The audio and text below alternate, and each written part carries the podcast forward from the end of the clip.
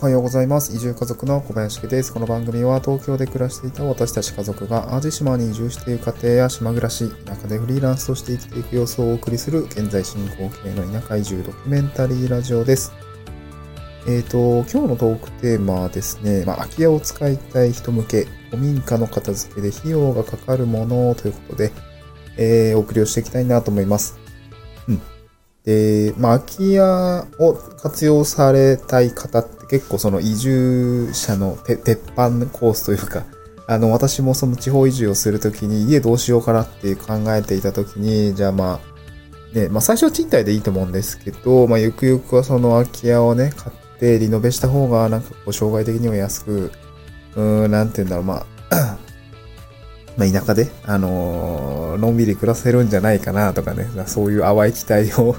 あの、していたわけなんですけども、で実際に、その、私も今、協力隊、地域おこし協力隊の仕事をしている中で、まあ、空き家の活用をしますっていう、まあ、ミッションみたいのがあって、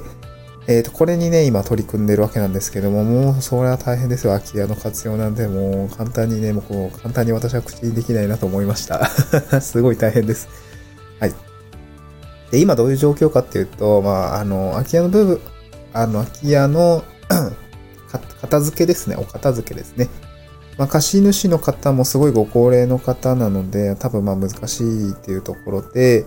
えっ、と、まあ自分たちで、あの、物を片付けるっていうような形になっています。まあこれ古民家を買うときとか、えーまあまた借りるときも、まあ割と、よくあるパターンかなと思います。あの、残地物のままにしてもいいんで、な例えば値段下げてくださいとか、こっちで片付けておくんで、えー安く譲ってください、安くしてくださいって、まあ結構往々にしてある話で、まあ今回もですね、まあ古民家の、まあ、片付けありきで、まあ私たちも活動させてもらってるっていうような感じになりました。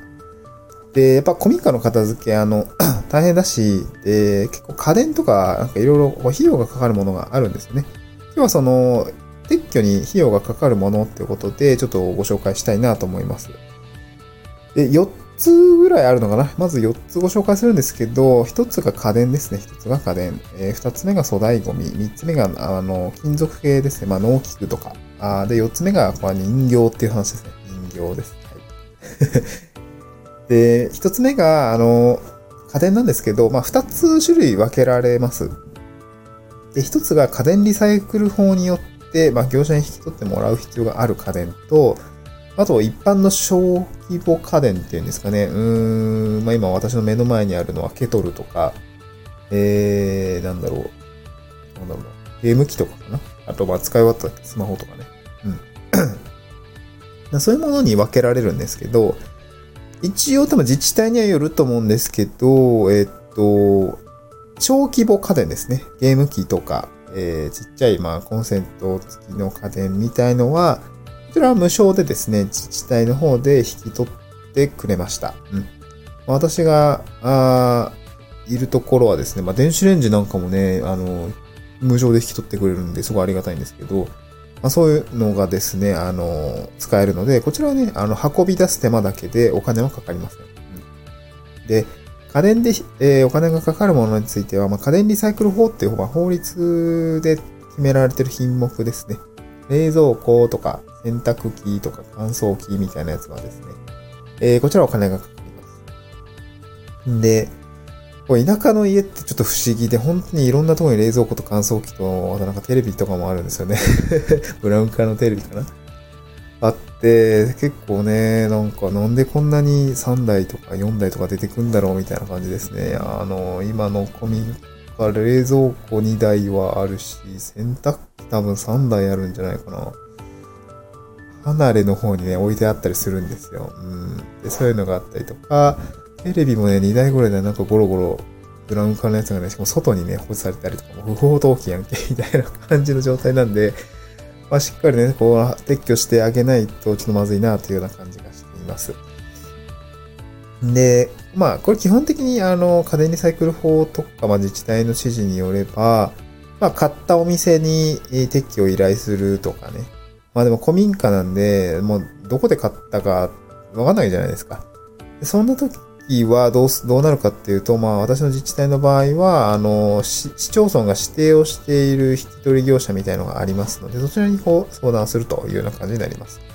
で電話で相談してみたら、まあお金どういう感じでかかるのかっていうと、まああの、えー、引き取り費用と、あと運搬費用みたいのがかかるよっていうふうに言ってました。まあ家電結構重たいんで、まああの、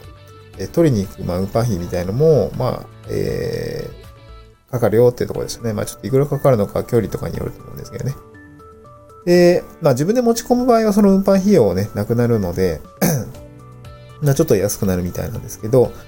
まあどうしようかなって感じですね。まあちょっと人数かければ、あ友達にちょっと協力してもらって、軽トラかなんかに詰め込めばいけるかなって感じはするので、えー、ちょっとね、えー、大方まとまったら、ちょっとまとめて出しに行こうかなとは思います。うん、まあお金がかかるよってことですね。はいで、二つ目が、まあ、粗大ゴミですね。これ大きな家具とか、まあ、お布団とかですね。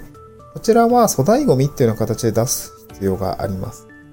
で、粗大ゴミもなんかいろいろ出し方があるみたいで、まあ、一般的にその、まあ、私も東京で引っ越しの時粗大ゴミ出したんですけど、まあ、あの自治体のこう粗大ゴミ出す、出してもいい予見みたいな なんかシールみたいのあの、えー、品目によって購入して、で、朝ゴミ、ゴミ捨て場にそのシール貼り付けて出すみたいな。そういう感じの、あとまあ事前予約をしてね、あの、ゴミ出しますよ予約みたいなやつをやるタイプもあれば、その、地域の、まあ、粗大ゴミ処理場みたいなのに直接持ち込むみたいなこともできるみたいなんですよね。うん。で、私はこっちにしようかなと思っていて、まあ結構いっぱいあるんで、まあ椅子とか、うーん、まあ軽くてかさばるものとか多いんですけど、まあお布団とか、えー、まあ、座布団もね、ほんと座布団、あの、今日合わせて聞きたいですね。あの、入れていて、古民家の残地物の撤去と困ったものランキングベスト3ってやつで、まあ、その座布団の話してるんですけど、まあ、そっちも、なので合わせて聞いていただければ幸いですが、座布団とかも、あれ、燃えるゴミで出せるんですけど、指定のゴミでね。だから、袋の中に全然入んなくて、もう2枚ぐらいしか入んなかったりするんで、これはまあ、効率かかっ悪くてしゃあないなと。いうような感じで、まあ、紐で縛ってね、まあ、お布団と一緒に、まあ、えっ、ー、と、粗大ゴミとして出そうかなと思ってます。うん。まあ、たくさんあるんでね。まあ、10キロ130円とかっていう、なんか単位でこう課金されるみたいなんですけど、まあ、これがちょっとどうなのか。まあ、だから、まあ、かさ、お、大きくてかさばる、軽くてかさばるものは、まあ、これで出すと、まあ、すごく割と割安で、あのー、処分できるのかなって感じですね。まあ、いかんせんやっぱお金がかかるっていうところはしょうがないなって感じですね。はい、まあ、昔のお家って座布団とか結構出てくるし、お布団もたくさん出てきたりするんで、まあ、これはね、結構お金がかかるものだなだろうなというふうに認識していただければいいかなと思います。で、三つ目が農機具ですね。これ、あの、古い農機具とかね、何ゴミやねんっていう感じで、調べてみたら一応、金属で燃えないゴミみたいな感じなんですけど、多分粗大ゴミなんじゃないかなとか思いながらね。で、ちょっとスクラップセンターみたいなのがあるみたいなので、金属系の農機具とかドラム缶みたいなのもちょっとあって、これちょっと引き取ってもらおうかなと思います。これもね、ちょっと、えっ、ー、と、どれくらいかかるのかっていうのがね、ちょっとまだ見えてこなくて、えっ、ー、と、ちょっと、えー、この後ね、あの、片付けていくんで、ちょっと実績もどっかで、まあ、ブログとかにまとめたいかなと思っています。で、4つ目が人形ですね。いやー、これ人形ってね、いやー、結構あるんすよ、人形たくさん 昔のうちだからなのかな。あって、これの処分って結構困る、よく考えると困るんですよね。なんかね、まあ普通に燃えるゴミで出せよ、出せばいいじゃんっていう方もいらっしゃると思うんですけど、いや、なんかこうね、なんかこうね、もう気持ちの問題です。はい。これは気持ちの問題ですね。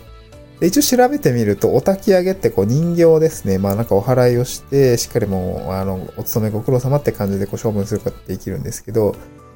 これ結構価格差があるんですね。個別に業者に色合いすると価格差があって、なんか1体1000円なんぼ、1000何ぼとかかかるものもあれば、なんかまあ箱に詰め放題で2000円ですとかな、そういう、ね、いや、それいい、いいの？みたいな。まあまあ、安い方がいいけど、みたいな感じで、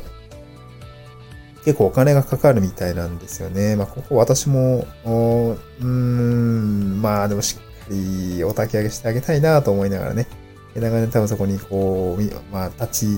立っていて、えー、なんかもう気持ちの問題なんですけど、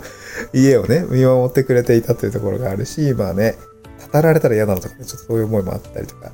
で、結構ツイッターで私もぐ、あの、愚痴みたいなのをこぼしたら、あの、お寺のね、方がね、あの、リプライをくれて、まあ、近所の神社でとかお寺とかで、まあね、あの、共同のお焚き上げみたいなのやってるので、そこで出すと安いですよとかで、まあ、お金が、なんかいいですよみたいな、あの言ってくれて、で、ちょっと神社に相談してみたんですよね、近くの神社に。そしたら、年1回お焚き上げイベントやってるみたいなんですよね。で、例年2月ぐらいにやって、節分祭みたいな感じでやってるみたいで、で、まあ、あの、一般にその、多分毎年お守りとか神棚にやるやつとか多分買うと思うんですけど、まあ私も新潟に住んでた時行って、えー、新潟市内のですね、結構大きい白山神社というところでですね、あの結構、その、確かにお守りが焼きに行ったわ、みたいな記憶蘇ってきて、ああ、そういうやつか、みたいな。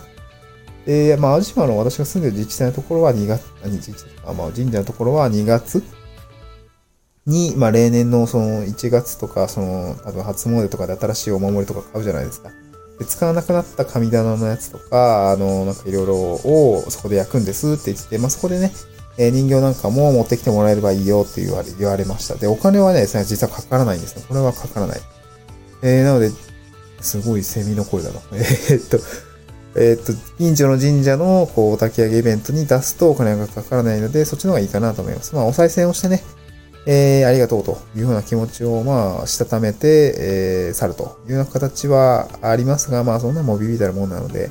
1体1000円とか2000円とかに比べたらいいかなと思います。最近の人形はですね、まあ、燃えるか燃えないかみたいなのもちょっとわかんないものが結構あるみたいなんで、